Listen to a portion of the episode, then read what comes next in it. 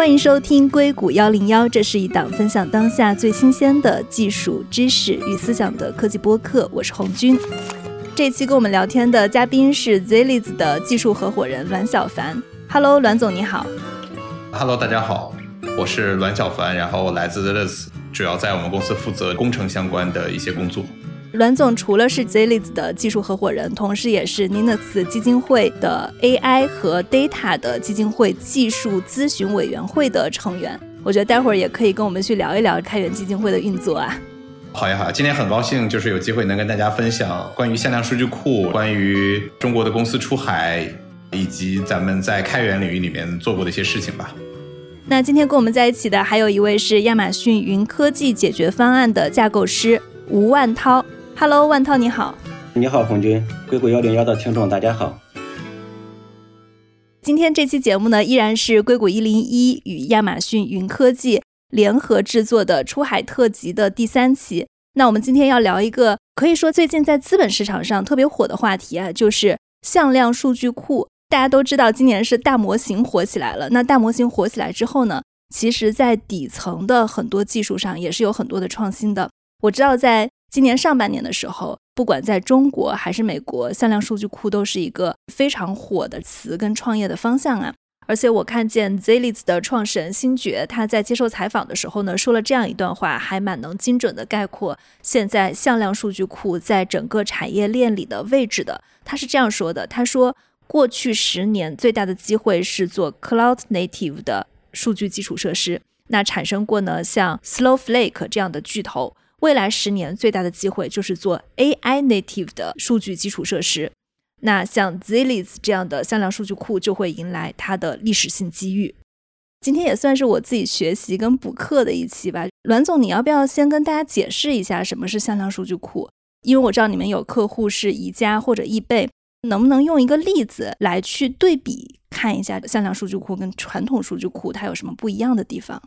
聊到向量数据库，可能要从我们做向量数据库的初心开始。其实最开始，我们公司是一家做传统的 OLAP 数据库的一个公司，但当时我们其实的一个主要的想法就是利用 GPU 这样子更先进的一个算力，去加速结构化数据的一个处理。在处理的一个过程中，我们逐渐发现，其实第一 GPU 的算力可能在结构化的数据的体量底下是过剩的，并没有办法很好的去发挥一个很好的性价比。那么，于是我们逐渐就把我们的关注点转向了非结构化数据的处理。这里的非结构化其实指的是包括像图片呀、音频呀、视频呀、长文本啊种种的，并不能很好的用传统的这个数据库去处理的一些数据。那么，在这个过程中，逐渐就演进出了这样子一种处理范式，就是我们把各种各样的非结构化的数据，通过一个深度学习模型提取出它的特征和向量。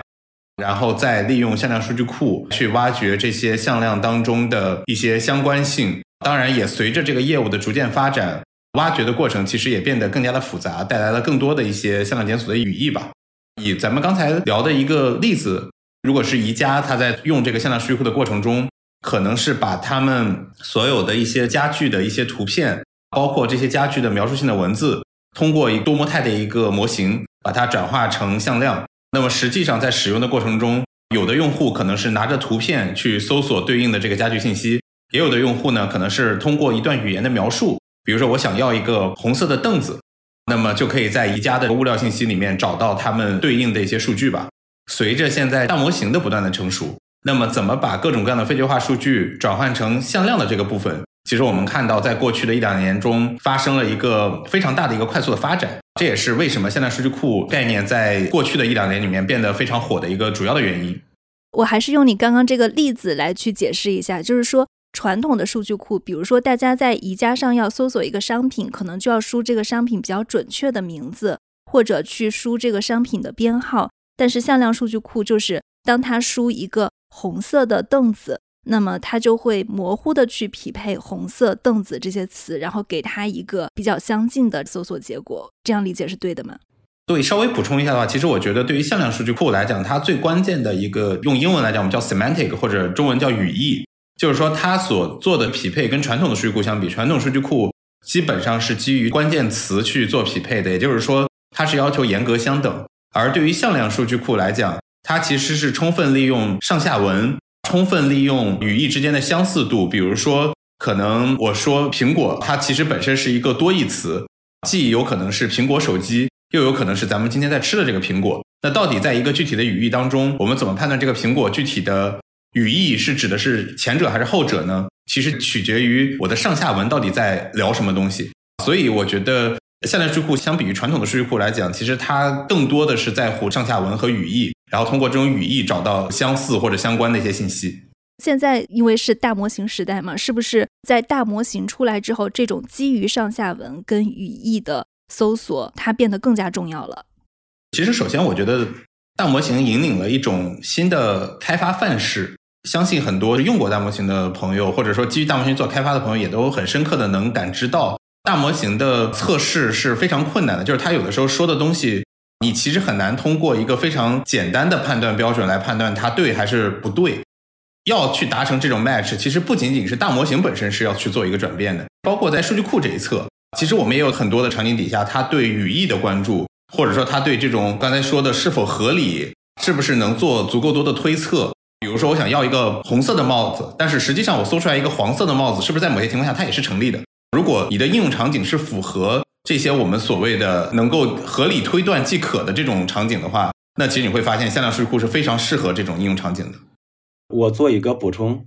其实向量数据库为什么说在大模型时代这么重要？另外一个原因就是说，大模型在训练的时候，它其实使用公开数据进行训练的。那么很多企业里边，它有很多私域的数据，这个私域的数据大模型是学不到的。那我们用向量数据库就可以很方便的把私域的数据放到向量数据库里边，再结合大模型的这种总结能力、推理能力，然后来开发出各种各样的应用场景。举个例子吧，比如说咱们企业里边就是某个制造业的一个企业吧，它里边有很多产品的一些描述的文档。那这个文档的话，它是在企业内部的环境里边的。那么当它的用户去搜索产品相关信息的时候，他直接去问大模型，大模型是给不出答案的。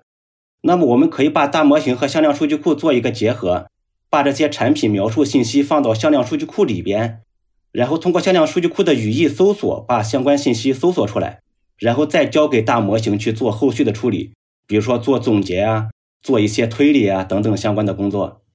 栾总，你有觉得这一轮大模型火了之后，你们的这个应用场景跟客户突然有变多吗？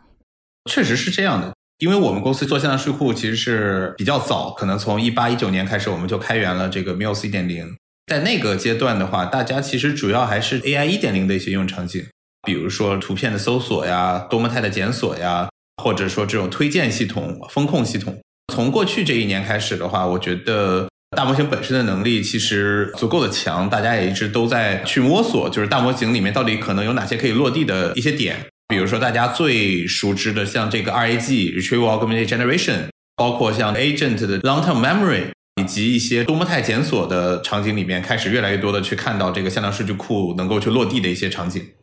刚刚你有提到，就是你们公司是从二零一九年左右就开始在推向量数据库，并且我采访您之前也做了一些功课。你们二零一八年下半年开始就已经有做这个向量数据库的想法了。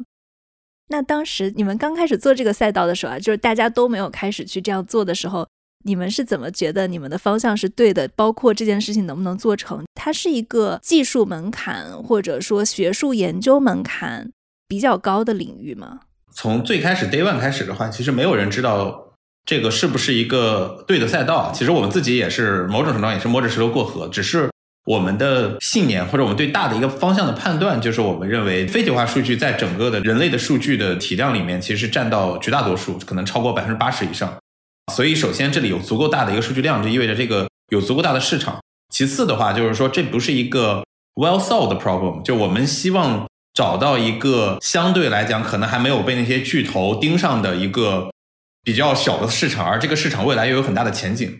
这是我们为什么说我们会 all in 去做向量数据库这个赛道这个事情，但是后面是不是能做成，我相信可能会有很多的机会或者运气的东西在。所以这个赛道其实从 day one 开始，我们也是一点点去切入。最开始的时候，其实甚至连我们的向量里面最核心的这个向量检索引擎，也是基于 Facebook 呃 Meta 开源出来的这个 Fast 去改造的。随着我们的应用场景的迭代，我们确实也看到了更多的机会。到今天为止，我觉得它已经是一个这个我们所谓的护城河很深的一个赛道了。如果大家去里面仔细去看里面的认知的话，我觉得这是非常多的。但是如果从 Day One 来看的话，我觉得其实大家都是摸着石头过河，我们只是做这件事情做得更早而已。今天的护城河是什么呢？首先，我觉得在我们来看，第一，我们已经看到了这个地方的数据体量带来了越来越多的一些工程的挑战。如果大家今天去问大模型，接下来还会有哪些挑战？我相信几乎所有人认知就是两个点：第一，就是说大模型的能力还不够强，就是说它能理解的东西还比较少，所以我要不停的去扩大我的模型。那一旦扩大的模型，就会带来第二个挑战，就是说我的推理速度。或者说我的推理成本其实可能没有办法让我在我自己的应用场景里面去拿到足够好的让用户能够满意的一个性能。其实我觉得对于向量数据库来讲也是完全一样的。其实对用户来讲，他无非在意的是两件事：第一个，我能不能搜到好的结果？搜到好的结果，我相信当然取决于两件事情：第一，你要有好的 embedding 的模型；第二，你的向量检索的算法本身要足够的好。当然，这个里面其实检索本身也不再是，就是说只是做一个非常简单的一个我们叫做 nearest neighbor search 的这样一个最简单的检索。我们看到检索里面开始参加越来越多的语义的信息，包括过滤，包括一些关键字的混合查询，以及越来越多的更复杂的一些计算的一些方式吧。比如说传统数据库里面有的 join、group by、aggregation 这些操作，其实我们都看到了，在向量数据库里面都开始有用户去提这些需求，怎么把这些需求能够高质量的映射。这个是我们看到第一个大的挑战，第二层挑战，我觉得其实依然是性能和成本上面的，因为我们现在看到越来越多的用户，他可能有的是十亿级别甚至百亿级别规模的向量，那么要怎么在这么大规模的一个向量里面，能够做到毫秒级的召回，能够以非常低的成本去存储这些向量，我觉得这个也是就是向量数据库这个赛道面临的很大的一个挑战。刚刚其实问护城河，你讲了两个挑战：工程的挑战、性能与成本的挑战。我理解，如果能解决这两大挑战的话，它其实也就慢慢形成了一个护城河了。它的壁垒也是很高的。是的，是的。其实我想表达的也是这个意思，就是说，谁能最先的把这两个挑战很好的去解决，谁就能最早的去达成自己的 PMF，先找到自己最合适的一些用户。那从万涛这边看啊，亚马逊云科技也有很多就是这样的用户。大家现在在对这种传统数据库跟向量数据库的这种比较中。会有特别的，比如说大模型出来以后，更加倾向于去使用向量数据库嘛？就客户的反馈跟他们的一些问题会是什么呢？今年向量数据库火起来之后，其实很多客户确实都有这么一个疑问，比如说我的业务场景里边，我使用传统的数据库能做到的事情，那用向量数据库能不能去做到更好，或者说能不能提供有效的一个补充？那比如说我有一个电商客户。他是基于传统的这种搜索技术，比如关键词搜索去做商品的搜索，那么用户在它的站点就可以直接搜索我想要的的商品。这个是传统我们做这个的方式。但是呢，就是当他分析传统的搜索用户效率的时候，他会发现有一些用户的需求表述并不清晰，比如说他在搜索框里边输入的关键词表达并不准确，那么这个时候搜索质量相对来说就会比较差。他就在考量。就是说，我们用什么样的方式能把这些长尾的搜索质量不高的这些给它提高上去？后来我们考虑到，就是用向量数据库的这种手段，从语义上去理解客户的搜索需求，通过语义的理解检索出来相应的这个商品。所以说，通过这个案例，我们得出的这么一个简单的结论：传统的数据库有它的优势，那我们向量的数据库也有向量数据库的这种优势。那么把两者根据你的业务场景做一个融合，可能是一个比较好的一个解决方案。当然，这个是其中的一点。另外一点就是说，其实向量数据库的本身也是提高了数据的准确性的。那么为什么有这个观点呢？就是我们把它放到整个生成式 AI 的这个角度来看，其实刚才我也解释了向量数据库为什么在大模型时代这么重要。那么在这个生成式 AI 的环境里边看。这种大模型，它没有企业私有数据，它做不到企业私有数据的这种检索和处理。那么这个时候，我们用向量数据库来存储企业的私有数据，然后再去用这个私有数据来覆盖我们的应用场景。这个时候，其实就是向量数据库本身，它就是把 GNI 的这个应用给做了一个精确化。现在专有的一个名词叫 RAG，就是检索增强生成。那么这个就是也是一个比较典型的一个例子。检索增强生成，对我把企业私有的数据通过语义检索出来之后，再交给大模型去处理。可能你返回的是多条的结果，一大段的结果，用大模型去做一些总结，做一些推理等等，然后再输出一个最终的结果给到终端用户。其实你提到这个点很有意思，就是我们的播客最近还有采访一个大模型的深度用户，他们是怎么用的。然后我就发现，其实现在别说企业了，就是在一个深度用户中，他们也会把比如说所有的资料放到一个叫做 RAG 的一个程序里面，再把那个程序导入到大模型，这样就可以让大模型帮他们去总结。可能就是跟你说的这个企业的私域数据 是有还蛮多相似的地方的。其实是一个东西，我刚才说是 RAG，然后有的人就发音成 RAG，其实是一个东西，RAG 就发音成 RAG，挺有意思的。我们最近的几期播客都连起来了。向量的这个精度的提高，就是在我的观点里边看，其实还有一种技术能够去提高精度吧，就是这种 embedding 的这种模型。因为我们传统的把语言转换成 embedding，那可能是用通过词映射，比如说 word to rec 都 vec 这种方式。那么这种方式的话，后来进化到使用 transformer 的这种模型，比如说 BERT，后来进化到大模型等等，它对你的语言的理解越来越精确，它知道你哪些语料是相似的，那么它生成的 embedding 的质量越来越高，那么质量越来越高之后，那我们在向量里边存储检索精度也会越来越高，所以说这个模型本身的迭代对向量数据库的这种精度的提高也是有很大作用的。其实说到向量数据库，我也问了一些行业人的观点啊。大家可能普遍的一个比较担忧，或者说就是对这个问题有一些稍微不确定的地方，就是向量库它其实做的是一个模糊的语义匹配嘛。那么它如何去解决这种准确性的问题？刚刚万涛有说到用 embedding 的模式去解决。从听众的角度啊，就我很好奇，向量数据库现在它的精度到底做的怎么样？它能达到一个什么样的程度？就是刚才我说的，这个精度肯定是越来越高的。那么，对我们常用的语料，因为你对它的精度的理解，我们还是要看它具体的场景。比如说，大模型训练基于了很多公共的知识，那么原始语料越丰富，对它的理解就越准确。当然，你可能有一些小众的一些场景，比如说某个行业领域一些专有的这种名词，那么它理解起来可能就相对来说困难一些。那向量的方式能够做到什么样的准确性？栾总有补充的吗？其实，如果大家说这个向量检索的准确性，我们通常用一个指标来衡量，就是 recall，或者说叫召回率。这里边其实是有两部分的，一部分呢是我们所说的绝对的召回率，就是说我从向量的相似程度的角度来看这个召回率。其实现在来讲，在这个领域里面，业界做的其实都已经做的相当不错了。比如说我们自己的产品的话。最高档的召回率的话，基本上对于任何的一个数据类型来讲，都可以实现百分之九十五，甚至在很多情况下是百分之九十九的召回率。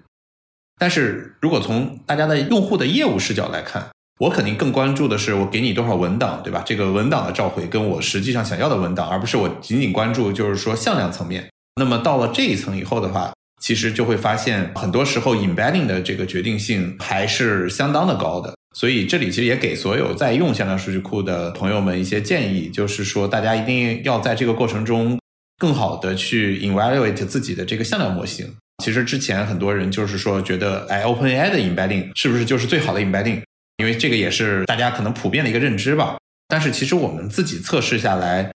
其实有很多开源的 embedding 模型，包括第三方的，像 Cohere 啊，包括硅谷那边有新出的这个 Voyage。包括国内这边智源的 BGE 这些模型，其实在很多的应用场景底下，可能效果都是甚至要超过 OpenAI 的 embedding 的，所以这块可能是大家需要去关注的。为什么呢？他们的效果考验的是哪个方向呢？是怎么做到的？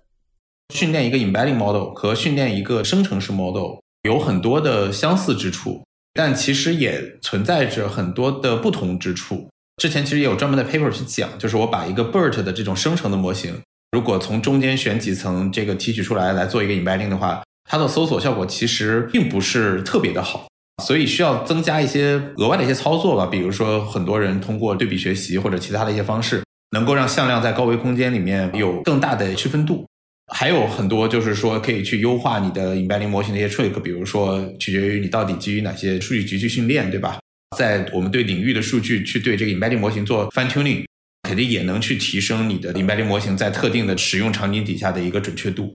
考虑的因素其实还是蛮多的。我们也看到，就是在不同的数据集底下，可能各种 embedding 的 generation model 其实是各有优劣的。所以我觉得最好的方式还是在你自己的应用场景底下去达成一个评测。就尤其是对于大模型的开发者来讲，我觉得可能开发这件事情本身其实并不是什么特别大的门槛。我觉得未来人人都是产品经理，重点是你得想清楚，在你的业务场景底下，你的评价体系和评价标准是什么。我自己个人，我是非常推荐所有，无论是做大模型开发的人也好，或者我们今天说做 RAG 开发的人也好，最重要的是先在你自己的业务场景底下找到你的评测 dataset，基于这个评测 dataset 去找最适合你的模型和最适合你的一个向量数据库。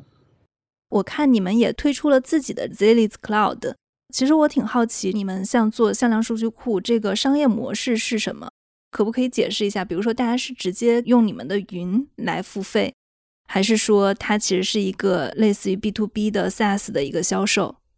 对于 Zealous 来讲，我们最重要的一个标签其实是开源。就是在过去公司成立的最开始的四到五年里面，我们其实做的最多的就是构建我们自己的这个开源产品，然后帮助很多的企业的用户能够真正的把我们的开源产品在他们的这个生产环境里面去部署。直到去年开始，我们其实才真正意义上的去开始了我们的这个商业化之路。我们的整个商业模式其实是。纯云的 SaaS 模式，目前来讲，我们的产品其实是全部基于 Public Cloud 去构建的。我们产品最早其实就是在亚马逊云科技去上线，最开始是提供了 SaaS 的模式。现在我们其实也有一种新的模式，叫做 Bring Your Own Cloud。对于某些对安全各方面要求比较高的用户，可能会在它的 VPC 内去部署。但整体来讲，我们其实是有个很大的一个条条框框吧，就我们很多生意我们是不做的，我们不会去做线下的生意，我们也不希望去做定制化的生意。我们从 Day One 开始，我们就是更希望去拿到这个高质量的营收。在我们看来，就是在开源产品在公有云上去提供托管服务，是整个开源的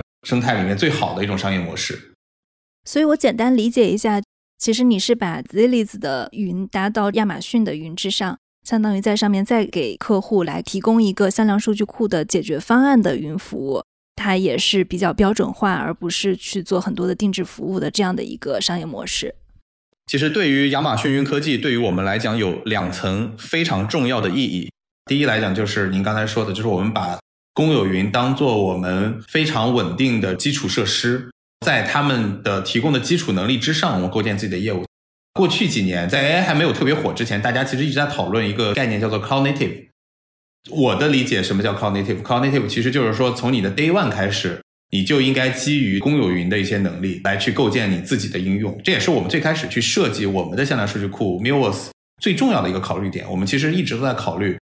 应用 AWS 基础设施怎么能去构建一个让用户来讲觉得足够易用，然后又非常好去扩展的一个系统。那么第二个层面上来讲，我觉得亚马逊云科技其实也给我们提供了很多的，无论是 marketing 的资源也好，或者是用户的资源，给我们带来了很多渠道。像 marketplace 可能本身是一个对我们来讲非常有意义的一个渠道，可以帮我们更好的去触达到一些用户。这是我觉得就是公有云业务对于我们这个 third party 的第三方的 SaaS provider 的最重要的两个意义。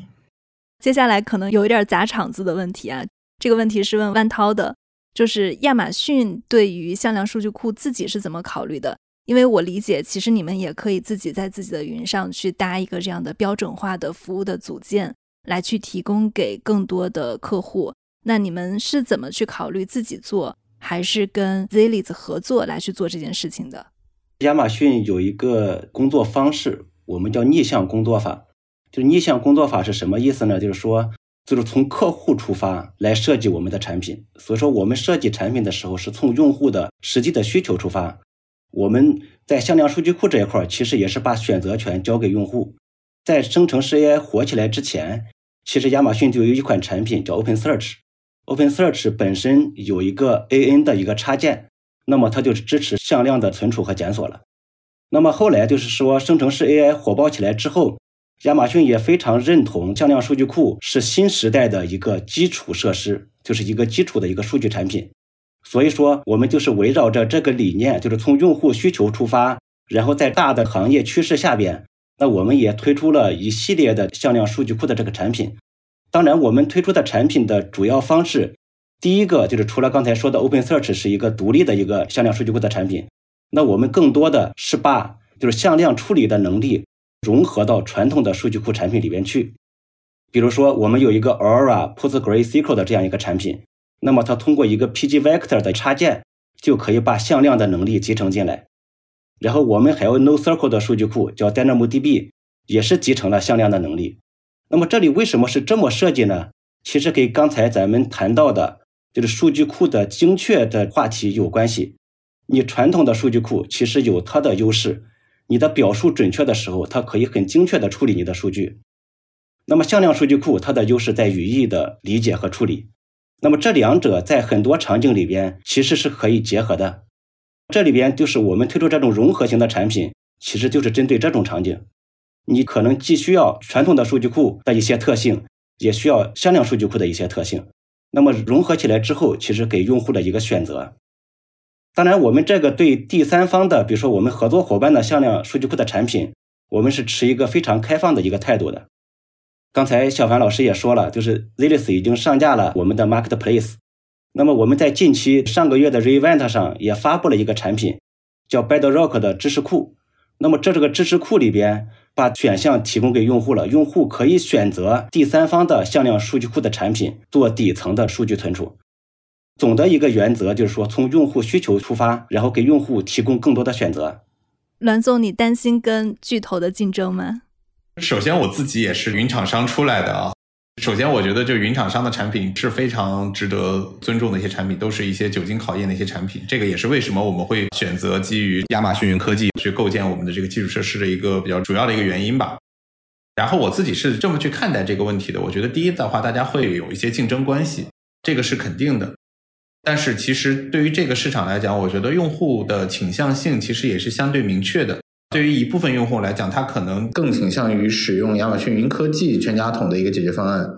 而对于另一部分用户来讲，其实他会更加在意云的中立性，是不是 Vendor Lock-in，以及你的开源生态给你带来的一些额外的价值。我觉得这两类用户的倾向性，首先都是真实存在的。第二个点上来讲，我觉得其实这种竞争比较有利于促进向量数据库这个行业的一个发展的，因为向量数据库其实大家都知道。还是处于一个非常非常早期的一个阶段，就是大家其实存在着很多的争论，对吧？甚至对于向量数据库这个品类，到底应不应该是一个品类？最近一段时间，一直也有很多人问我说：“哎，你看传统数据库都支持了向量检索能力，那么向量数据库是不是没有必要存在了？”但是我觉得，所有的云的巨头入场，或者说随着这个市场有越来越多的比较有能力的玩家的出现，我觉得这都是一个很好的信号，就证明向量数据库可能。确实就会是在未来的这个 AIGC 的这个时代里面很重要的一个组件也好，或者说一个领域也好，这个我觉得其实对于整个行业的发展都还是挺有好处的。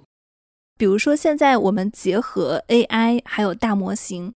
你觉得向量数据库在哪些领域可能会最先落地？当然我知道刚刚比如说像万涛有提到，大家在一个电商的场景里面，如果我们加入这个传统数据库和向量数据库，它的最后的结果是会更好的。那有没有什么非常适合向量数据库的领域？但是可能传统的数据库是做的不太好的。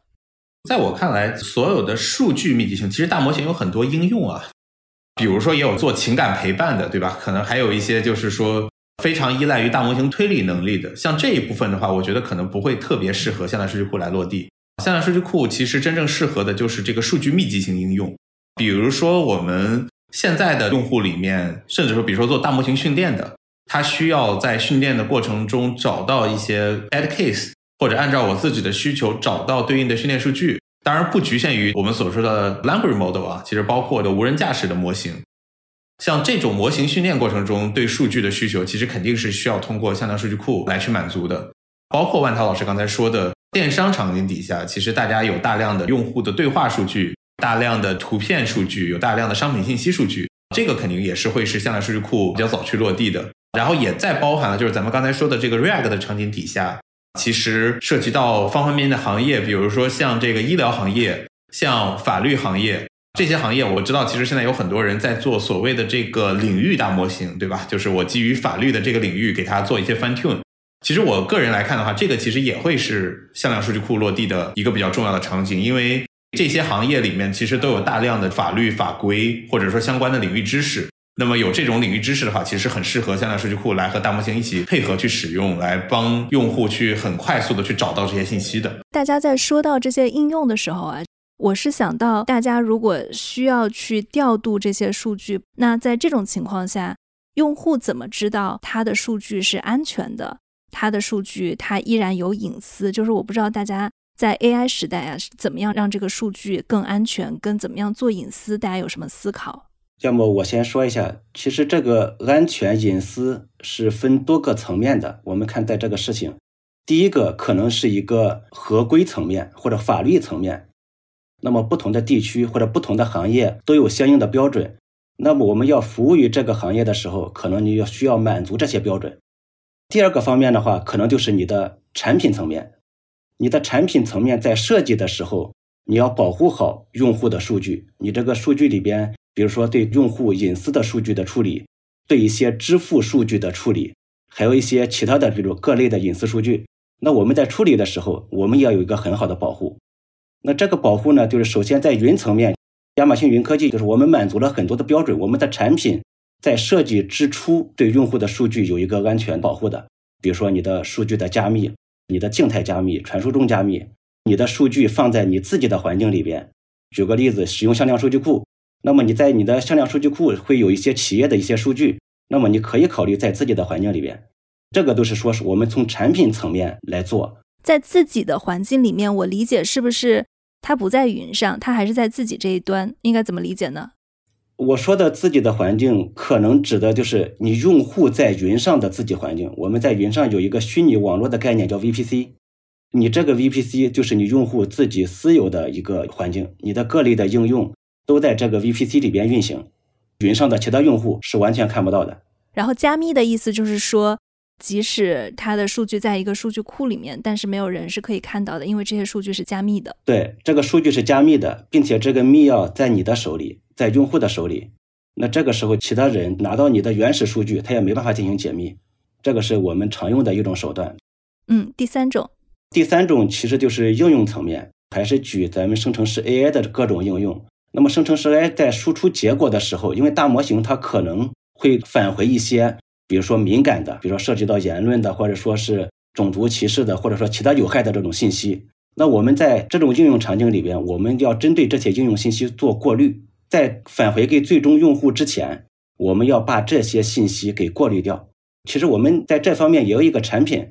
就是上个月的 Revent 刚推出来的，叫 Guardrails，就这样一个产品，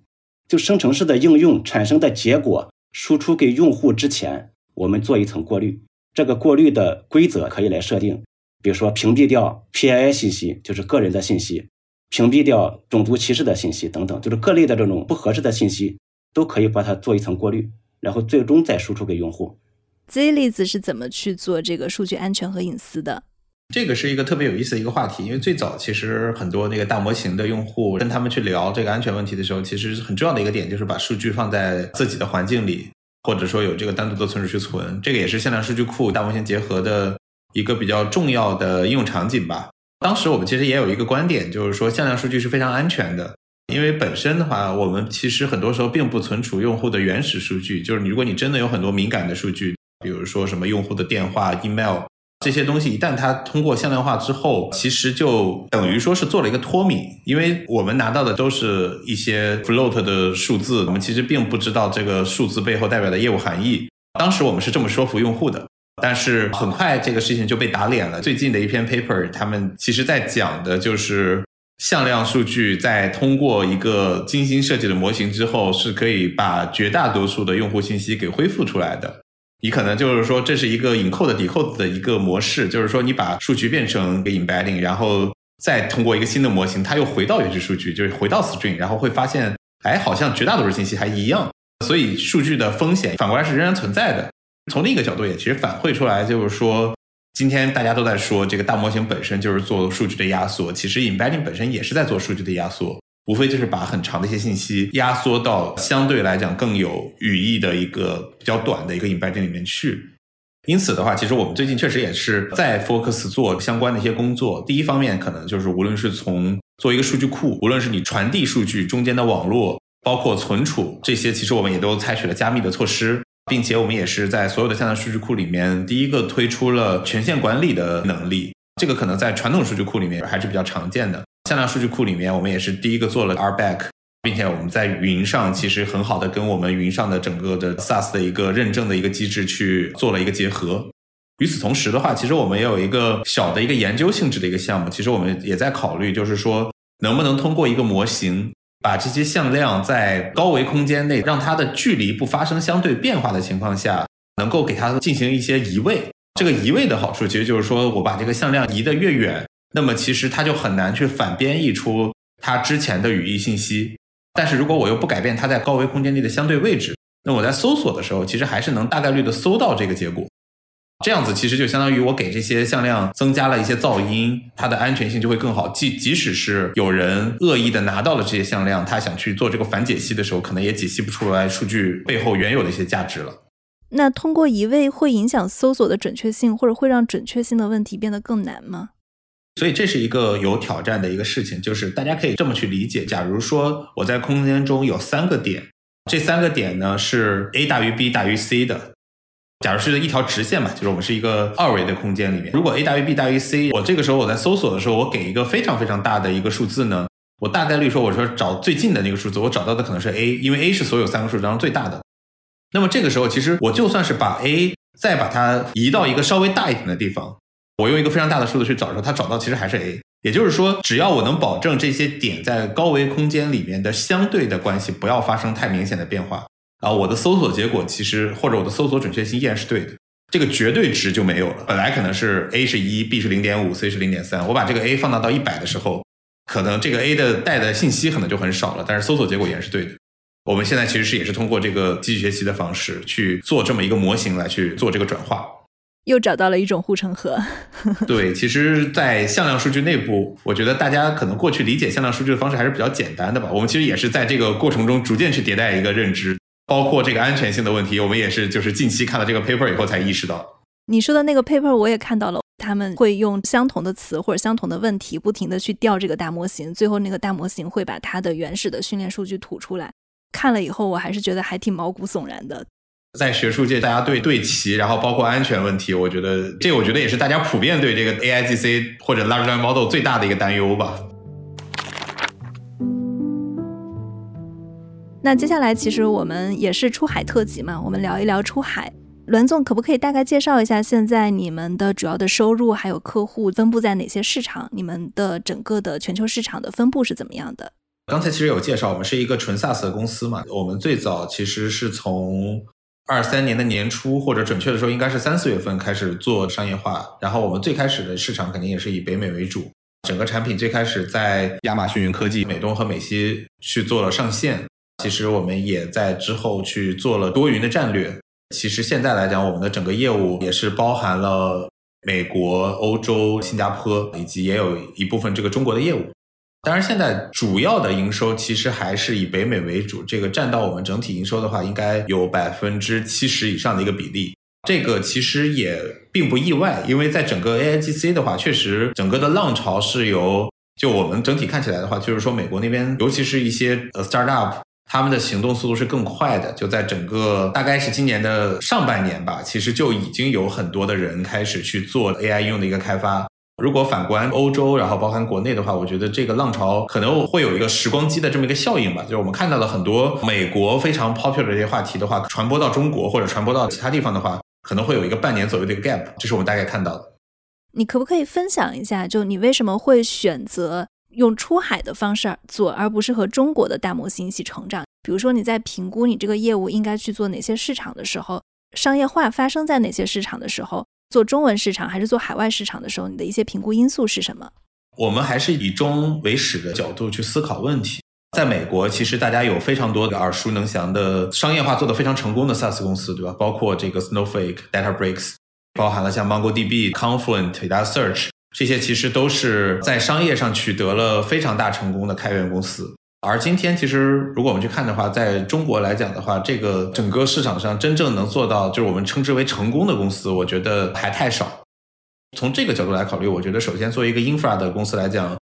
可能今天出海不是一个 optional 的选择，而是一个必然要去做的一个选择。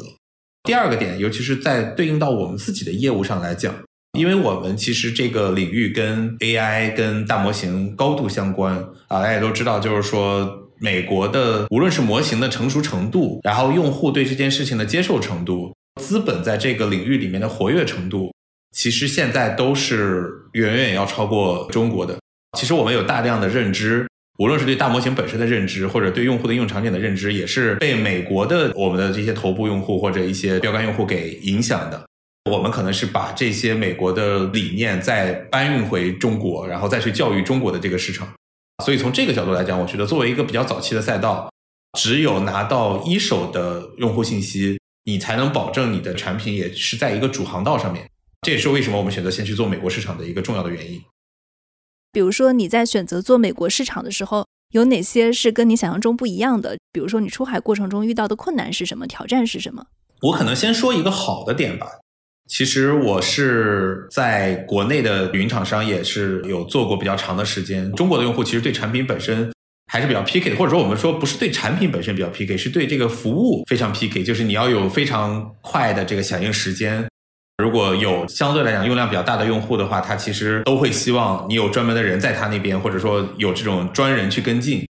其实我们在美国看到最好的一件事情，就是说大家对 SaaS 使用的一个态度，其实是他希望自己去解决问题。就是很多人是希望真正研究你的产品，研究你的文档，理解你的产品的设计逻辑，然后他希望他的产品建立在理解了你的产品，并且更好的发挥你的产品的作用的这个基础之上。所以，其实很多时候，很多真正的大用户并不需要你投入非常多的人力去跟他们做沟通。当然，尤其是你的产品如果设计的好的话，这个是我觉得最好的一个点吧。最大的一个挑战，我觉得其实可能有两个点吧。第一个来讲，我觉得是产品或者技术之外的，就是说，包括 go to market 吧。整个我觉得，在美国其实有大量非常成熟的体系和大法，也有足够多的人才。而对于中国来讲的话，整个中国，因为刚才也聊过，就是这一块其实成功的公司并不是那么的多，所以其实在这个整个去看人才的过程中，其实我们也没有找到真正能够做出海的 marketing 或者做 sales 足够多的一个人才的一个团队，所以我们其实现在也是在去改变这个打法，就是还是要去建 local 的 team。如果是在美国做这个商业化的话，就是一定要去 convince 美国 local 的 talents。来去加入你的团队，这个其实我觉得其实是一个蛮大挑战的。这个会对你创始团队的人格魅力，别人凭什么相信你这样子一家公司？我觉得这个其实可能对我来讲是一个蛮大的一个挑战的。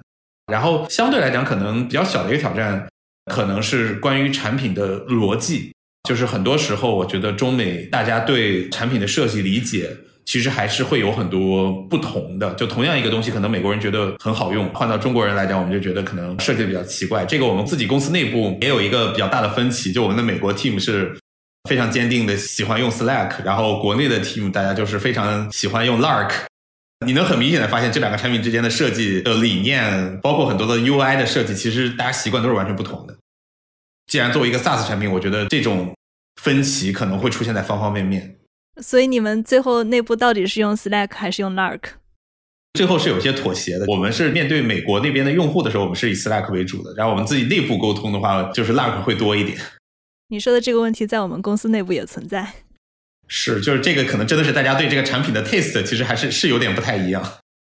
你有提到一个点，就是说你说其实很多美国的客户他在来去用你们产品的时候，他也不会有很多奇怪的需求，而是看他的需求怎么跟你们去匹配。我记得我们在讲大模型的时候，经常我们后台会收到很多听众的邮件来说他们想听的选题嘛。就有一个听众他发邮件给我说，他说让我们讲一下美国像 OpenAI 这些公司是怎么做这种大模型的运营的。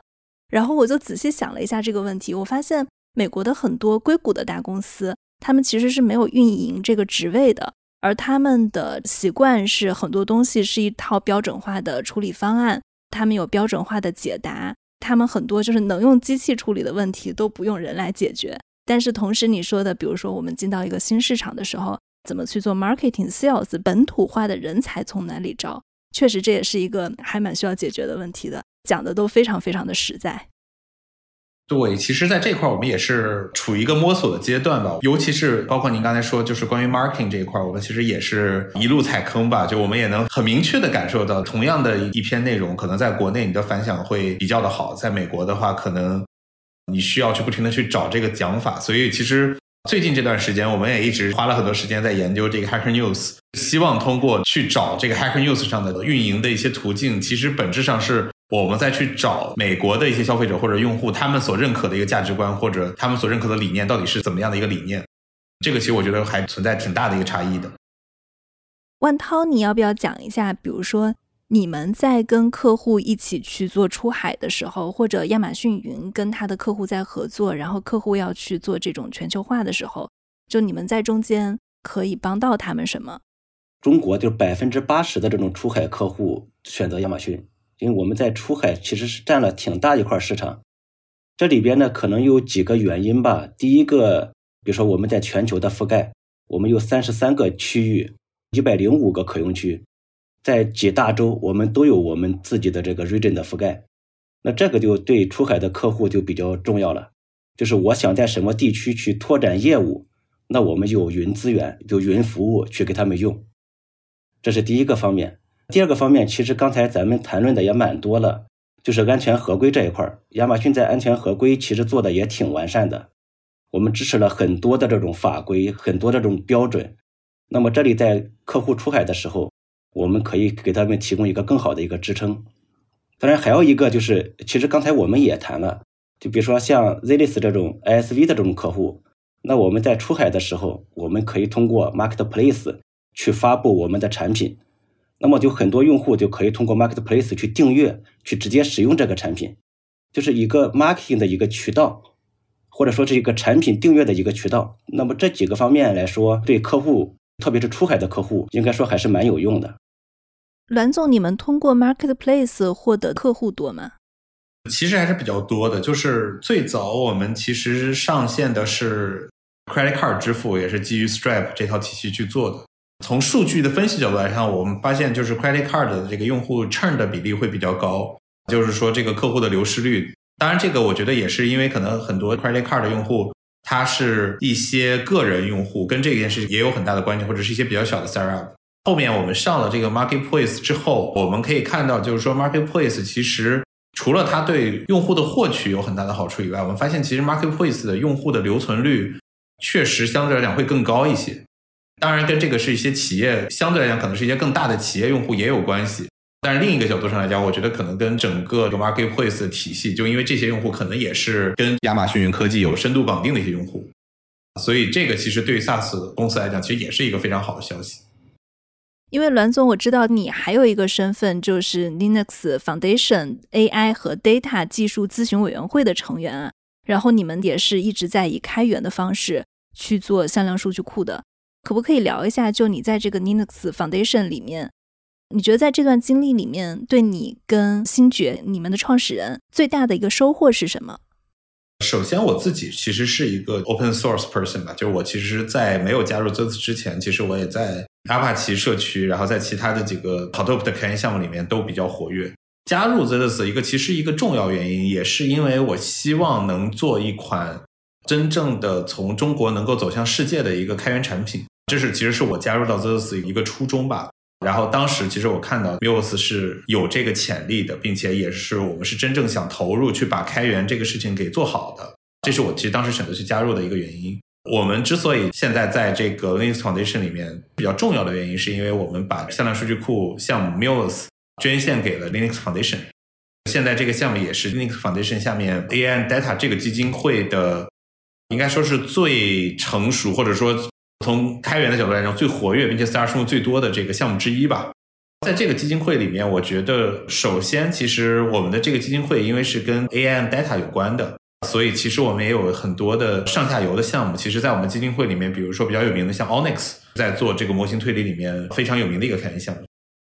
我们会定时去开会，有的时候大家会讨论很多技术的事情，或者说关于业内的发展，这个确实给我们带来了很多前沿的视野。另外一方面来讲的话，我觉得。正是因为这个产品开源，所以也能够获得很多的用户的一些 adoption，帮助我们从最早可能在过去的几年里面，产品在逐步完善的一个过程中，也是因为开源，然后很多人愿意投入，来跟我们一起去建设这个产品，然后踩了很多坑带去解决，能够让这个产品到一个相对来讲比较稳定的一个状态吧。这个我觉得可能是开源带给我们的很大的一个收益。当然，在这个过程中，我觉得结识了很多朋友，对吧？然后无论是做商业化也好。还是做技术的分享和交流也好，其实都很大程度上帮到了我们。你们现在这个产品，你刚刚有提到，你是捐赠给了 Linux Foundation，这大概是一个什么样的关系？如果大家去看开源的话，其实是有两类开源项目的，一类开源项目其实是这个公司主导的。像这一类开源项目的话，其实它会存在，比如说它可能会改协议，对吧？这个前几年吧，一个比较热门的一个话题就是说，像 MongoDB 或者像 Elasticsearch 这样子一些公司去修改了它的开源的协议，然后更好的去为他们自己的商业化的目标去服务。当然，其实也有另外的一些开源项目，它其实是在基金会之下的。当然，最有名的基金会其实就是这个阿帕奇基金会和这个 Linux Foundation 这两个基金会。如果是这些基金会之下的话，首先。基金会本身其实会给我们带来所谓的流量或者关注啊，或者说这个基金会它可能也会定时的去组织一些活动或者交流。呃，我们基金会的负责人其实也是这个 PyTorch 基金会的负责人，所以其实大家其实在这个 AI 领域里面可以有很多的一个交流。另一个方面的话，其实基金会也给了我们很多做开源的运营的一些约束和建议吧，就是怎么去做这个所有的开源基金会一定是有自己的开源的协议。也有很多，就是说你能做的，你不能做的，这些其实就是其实本质上也是一个约束吧。那么在这个约束底下，所有的开源用户的利益，我觉得其实是可以得到更好的一个保障。你刚刚提到了开源的方式有两种，有一种是公司主导的，还有一种是什么？就是基金会主导的。所以你们的产品算是基金会主导的。对于 Muse 这个产品来讲的话，现在来讲，很多这个活跃的依然是我们公司的同事或者一些前同事，当然也越来越多的会有外部的参与者来参与。所以这个也是基金会主导的一个好处，就是这个项目的包容程度会变得比较的高。就是可能很多基金会主导的项目里面，它里面是有多个玩家来共同的去把握这个项目的一个路线的。其实大家可能是通过这种开源的流程，比如说我们投票决定或者讨论决定的方式。而对于这种自身企业主导的，那么这些开源项目，尽管来讲它的源代码你可以直接拿过去阅读，或者直接在你线上去部署的，但其实这个项目的整个的主导路线。其实都会是由这家公司的商业利益来决定的，这个我觉得可能是最大的一个区别。为什么你们会把这个模式改成是基金会主导的，而不是公司主导的？在我听来啊，我觉得这两种方式其实有一个区别，就是说在做决策的时候，公司的方式可能是更加的快速，或者说它不那么民主一点。那基金会可能是更民主，但是比如说如果所有的产品大家都投票决定的话，投票前可能要充分的讨论。也要去看每一个人的意见，有的时候就是大家在做一个产品方向的时候，可能他的考虑不是从商业化这边来考虑的，他会有很多很多的影响因素。就你为什么会决定去做基金会主导的这种模式？对于这个项目来讲，虽然说对吧，是我们捐献给基金会了，但实际上就是说，因为我们的贡献在这个项目里面其实占比依然是最大的。所以，其实，在很多讨论的过程中，就是我们的意见其实依然是对这个项目有很强的一个决策的一个作用吧。所以说，其实某种程度上来讲，我们也并没有放弃项目的一个主导权。当然，这种主导权可能跟企业相比，我觉得最需要注意的就是说，你需要去做持续的投入，你需要保证在这个无论你是投票也好，或者做其他的事情也好，要有足够多的票，对吧？就是你给这个社区做了足够多的事情，你才能换取足够多的利益或者说投票权。所以，这个我觉得，首先来讲，我们希望在这个项目里面有更多的人来参与建设。我们并不希望，就是说，Muse 是一个一家独大的一个项目。这个其实，在我们看来，对整个开源的这种项目的这种结构的稳定性，其实并不是一个特别好的消息。就如果说一个项目里面只有一家玩家的话，而且尤其是说，在今天向量数据库也好，或者 AI 也好，都是非常早期的一个阶段。我们还是希望，就是说，能够更多的去覆盖更多的人群，做出更多的声音，而不是说仅仅去关注怎么样能从这个项目当中获取一个更大的利益吧。这是我们的一个视角。那你觉得开源对商业化的具体帮助是什么呢？我们其实今天绝大多数的用户之所以会选择我们的云服务，本质上就是说，他几乎都是曾经用过 Muse 开源的一些用户，这个比例。我们没有具体统计过，但是我自己的体感来讲，我觉得肯定是超过百分之七十到八十，所以这个其实是我觉得最直接的一个效应，就是说开源的用户会逐渐的去转化成你的云服务。然后第二个角度上来讲，我觉得开源它本身不是一种商业模式，但它本身其实是一种做 marketing 的很好的一种方式。作为一个中国的公司，你的产品要在美国打造出足够多的影响力，肯定需要一些武器。我觉得开源其实是一个非常重要的一个武器。能够帮助更多的人去了解你的产品，开源是没有国界的。你跟大家去讲一个开源、讲一个技术的故事，你从 Day One 开始给大家去讲一个这个商业化的故事，更容易让大家去接受。因为我不太懂这个里面具体的技术细节啊，所以从我的角度，我就挺好奇，比如说你们这个开源的代码，跟你们最后在这个 z i l i s Cloud 上做的这种商业化方案的代码，它是一样的吗？它是需要同步的吗？这是一个特别好的问题，就这个问题也是我们自己其实在过去几年中一直在摸索和思考的。做开源的人，尤其是就是说，在一个商业化的公司里面做开源项目的人，就一直有一个话叫 “you always wear two hats”，就你自己要戴两顶帽子。一顶帽子呢，其实是你作为开源的基金会的成员，或者说作为这个开源项目的运营者，你要思考开源用户的利益在哪里。但另外一边的话，你要戴另一顶帽子，这顶帽子是你代表公司的情况下，你得去思考怎么从这个开源项目里面更多的去挖掘你自己公司的商业利益。我们自己目前的一个决策是这样的：首先，我们是保证我们的商业产品和我们的开源产品的接口和能力几乎保持一致。这就意味着，其实它里面的绝大多数代码其实是比较相似的。但是，我们怎么去做出这个差异化？第一的话，我们做了新的引擎。简单来理解，就是说，在整个的这个框架底下，其中有一部分最核心的代码，我们是专门重写的。那么这个重写之后带来的收益，其实包含了稳定性，包含了性能，包含了这个内存的使用。其实本质上来讲，其实是能够帮助用户去省钱吧，或者帮助我们自己去降低成本。这个是第一大块。那么第二大块来讲的话，我们其实除了数据库本身以外，我们实际上在给用户去售卖的这个东西，其实还包含了很多的高级能力。一方面可能是你的监控、报警，这样你怎么去运维这套系统的一些周边的一些设施。另外一方面，其实我们也在云上，除了向量数据库之外，我们也向用户提供了这个我们叫做 embedding pipeline 的这个能力，就是说把非节化的数据去转换成向量的这个能力。等于说我们在这个开源的项目之外，其实又建设了一层这个附加层。当然，除了这些能力以外，可能还有一些数据迁移的能力啊，数据备份的能力啊，还有一些数据安全的能力啊。这些其实就是等于说，在这个开源项目之外，我们其实给用户售卖的更多的是这些额外的价值。这个其实就是在去平衡商业竞争跟这种开源社区的关系了。对我们希望的就是说，对于所有的开源用户来讲，我们希望他们能拿到基本的价值。这个基本的价值就是说，这个项目要能用，并且足够的好用，并且能够满足我的需求啊，这是所有的基本价值。但这个如果大家去了解那个这个需求金字塔，对吧？就是除了这些基本价值之外，大家一定还是希望去拿到很多其他的价值啊，比如说安全，比如说弹性。啊，比如说更加的易用啊，比如说我希望做一个可视化的界面，对吧？更容易管理啊。那么这些价值，其实我是觉得，就是开源公司可以在自己的核心的开源产品之外，去给用户提供并且获取价值的一些点。因为你其实刚刚还是有提到，你们的整个的决策还是基金会来去决策的，而且我理解，可能在去搭建一个 z i l i s 这样向量数据库的开源社区，有的时候社区它的想要的发展方向。可能跟商业化想要的发展方向是不一样的。我不知道你们有没有出现过这种分歧啊？我只是很好奇，当在一个开源社区，大家的方向不一致的时候，是要如何去解决这种分歧的？首先，我觉得这种分歧就是说一定是存在的。在开源里面有一个很重要的原则，叫做 upstream first。就是说，肯定是由开源社区来主导下游的，无论是你做商业化的厂商也好，或者说你是基于开源去做二次开发的一些其他工作也好，肯定还是要以这个上游的决策为准的。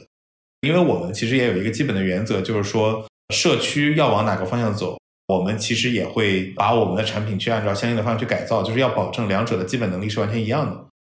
所以这是一个点。然后在这个基础之上，我觉得其实涉及到另一个问题，就是说。怎么样更聪明的去平衡开源和云之间的一个关系？然后我们其实最主要做的一个事情就是说，把这个体系做的足够的可插拔，就是我们把很多的其他组件都是以接口的方式或者可插拔的方式去把它配在一起。也就是说，即使如果我们觉得开源的这个路子不是我们想要的，或者我们希望加一些新的功能，但是我们其实并不希望说这些功能能够完全回到开源主干，这是我们自己的一些功能的话，我们都是通过这种插件化的方式去支持的。这样大家之间其实就不会有太多的冲突，这是一个很好的解决方案。那谢谢栾总，谢谢万涛，好，感谢大家，拜拜。呃，好的，谢谢，谢谢红军。好，那这就是我们今天的节目。不知道大家听完今天的节目，你对向量数据库有怎样的理解？欢迎给我们写评论、写留言。中国的听众可以通过喜马拉雅、小宇宙、苹果播客、蜻蜓 FM、荔枝 FM、网易云音乐、QQ 音乐来收听我们。海外的听众可以通过苹果播客、Spotify 还有 Google Podcast 来收听我们。感谢大家的收听，谢谢。